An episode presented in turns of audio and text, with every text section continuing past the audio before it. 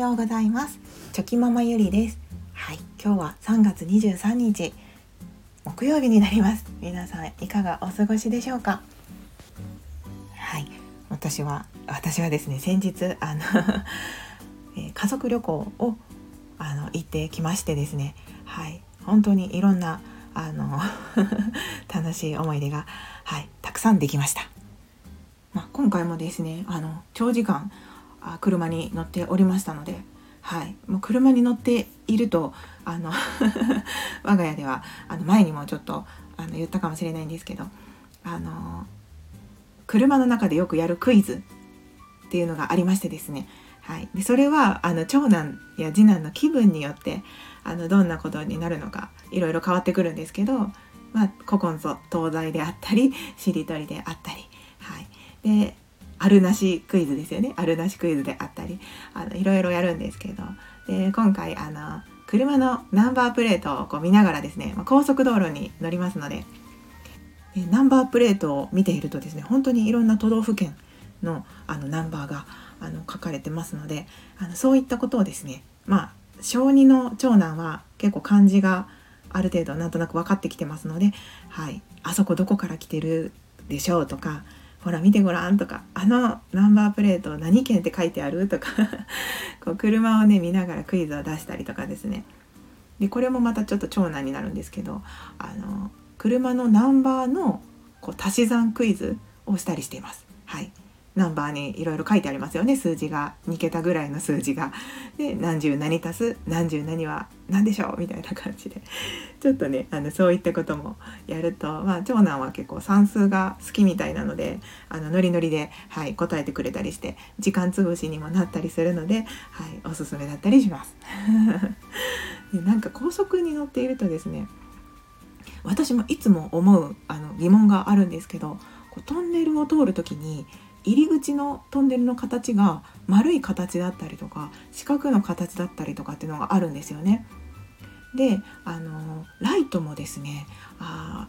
白色ライトっていうんですかね白いライトのものもあればこうオレンジオレンジ色のライトのものもあったりしますよね。でそれはこうなんでなのかなとかもうすごい疑問がいっぱい湧いてきてですねあれどうやって調べたらいいんですかね私はいつも高速乗る時にあのトンネルを通るとあのいつもそういうことを考えたりしていますでもどうやって調べたらいいのかわからないので、はい、いつも疑問のまま自分の中の仮説を立てた状態で終わってるんですけれども はい、まあそんなこんなで高速道路の、はい、道中もね結構楽しみながらあの行けたので、はい、よかったかなと思います。でちょっと今日はあの旅行のつながりで、えーとまあ、親への、まあ、親孝行っていうのは本当にこうできる時にやった方がいいなと改めて思ったという まそのままのお話をしようかなと思うんですけれどもで今回はあの家族旅行といってもですね夫のお母さんとお姉さんと、はい、一緒に行ってまいりました。はい、でえっと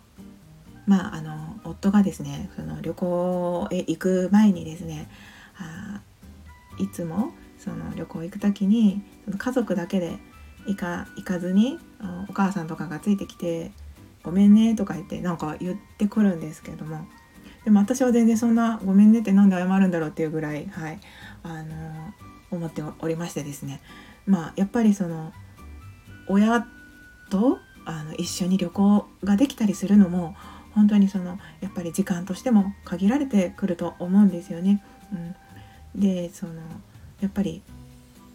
寿命っていうのは今はね100年時代と言われておりますのであの100歳まで普通に生きたとしてもですね健康的にこう動けるのかとかこう知力の方もですね本当にその普通にこう会話ができたりとかあのそういった状態が100歳までもちろん続けば本当にいいんですけれどもまあ、そういったことは本当に人それぞれわからないですよね。でそのいろいろアクティブに動けたりすることを考えるとですねやっぱり、まあ、人間というのはどうしても絶対に老いというのはやってきますので、うん、こう楽しんで旅行ができる期間っていうのも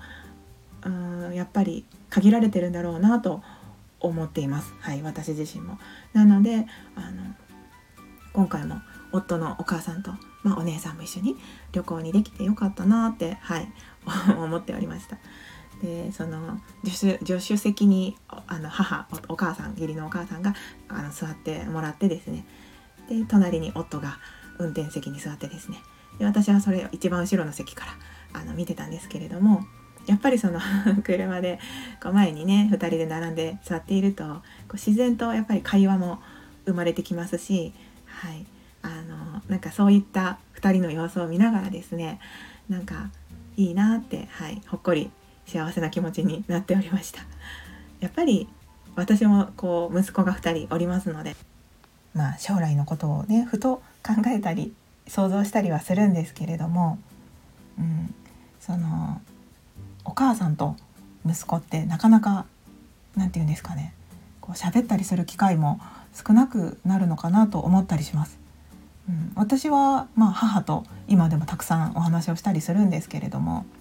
でも弟はと言われたらそんなにやっぱり母とじっくり話す機会っていうのもないですし話そうともこうしてないというかまあ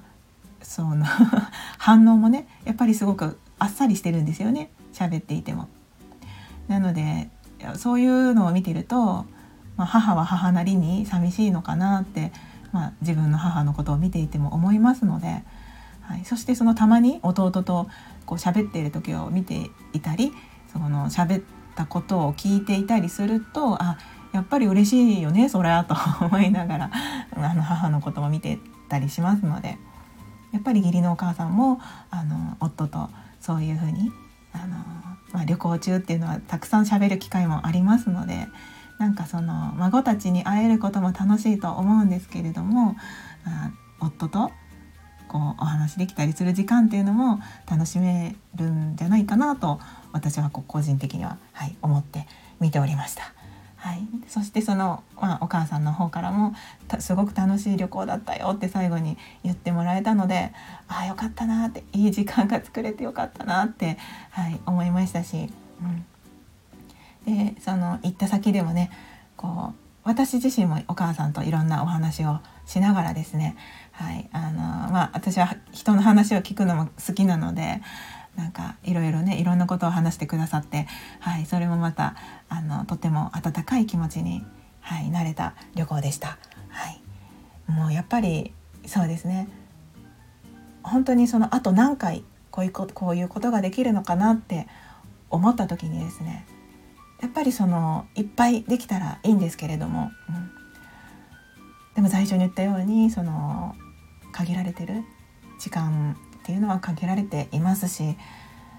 ん、そうですね本当にその今を大切にしてこう悔いのないようにできることがあれば、はい、思ったことは何でも実行していけたらいいなと思いました。はいまあ、旅行もねなかなかあの 金銭的にもあの結構ねかかってきますのでそんなしょっちゅうしょっちゅうできるものではないんですけれどもでも、はい、できる限り無理のないようにそれでもできる限り、はい、できることとかやりたいなと思っていることはやっていってですね親孝行っていうのをたくさんしていきたいなと思いました。はい、そんなすいません あの旅行中に思ったそんな親孝行のお話でした。はい、それでは皆さん今日はどんな一日になるんでしょうか。あのちょっとこれから明日明後日ともしかしたらちょっと旅行での感じた ことなどのお話をさせていただくかもしれないんですけれどもあの本当にゆるくゆるゆるくはいお付き合いいただけると嬉しいです。はい今日も最後までお聴きくださいましてありがとうございました。では昨日より今日今日より明日一歩でも前進この番組があなたの今日という日を生き抜くための心の活力になれたら嬉しいです今日も最高の一日をお過ごしくださいありがとうございました。ではまた明日。